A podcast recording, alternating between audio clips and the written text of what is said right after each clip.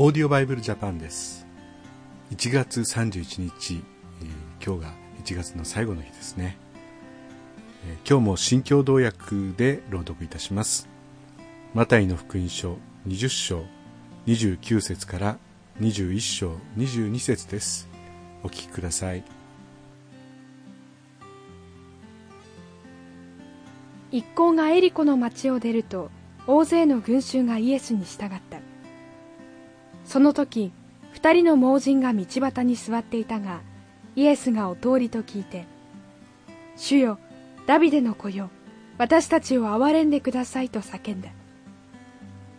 群衆は叱りつけて黙らせようとしたが二人はますます「主よダビデの子よ私たちを憐れんでください」と叫んだ。イエスは立ち止まり二人を呼んで何をしてほしいのかと言われた。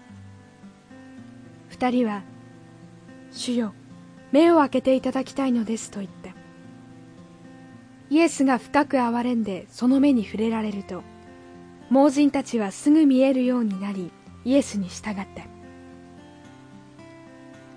一行がエルサレムに近づいてオリーブ山沿いのベトファゲに来た時イエスは二人の弟子を使いに出そうとして言われた。向こうの村へ行きなさい。するとすぐロバがつないであり一緒に転ばのいるのが見つかる。それをほどいて私のところに引いてきなさい。もし誰かが何か言ったら主がお入り用なのですと言いなさい。すぐ渡してくれる。それは預言者を通して言われていたことが実現するためであった。シオンの娘に告げよ見よお前の王がお前のところにおいでになる。柔和な方で、ロバに乗り、荷を追うロバの子、転ばに乗って。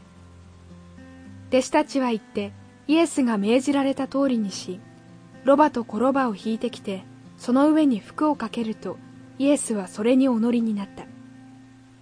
大勢の群衆が自分の服を道に敷き、また他の人々は木の枝を切って道に敷いた。そして群衆はイエスの前を行く者も後に従う者も叫んだ。ダビデの子ホサナ、主の名によって来られる方に祝福があるように、意図高きところにホサナ。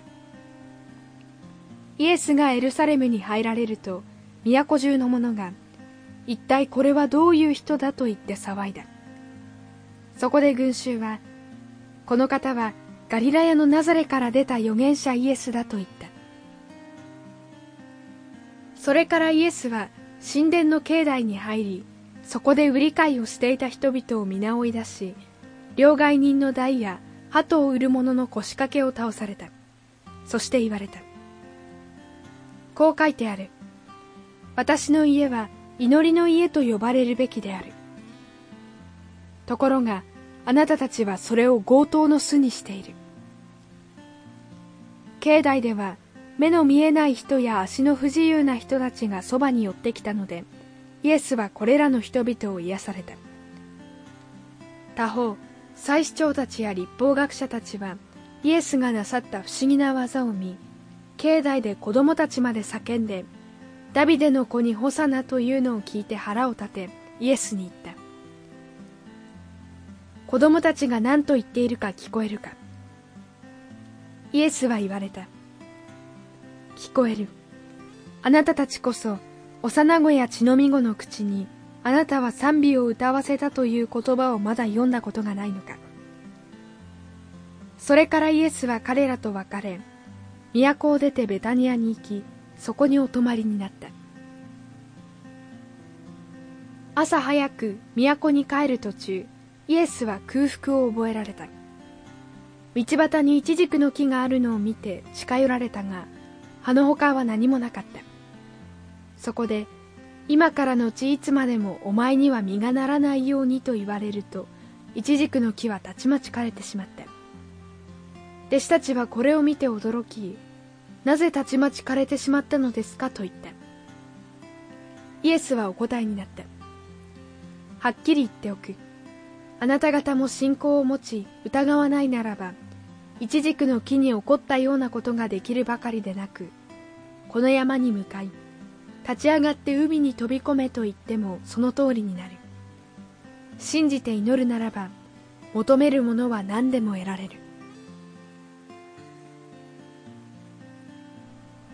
榎本康郎牧師が書かれた「チーロバ」という本を、だいぶ前に読んで非常に感動しました。私たちは力のない、まあ、転ばのような経験もないような、まあ、そんなものかもしれません。しかしイエス様をお運びする。イエス様を人々のもとに連れて行く。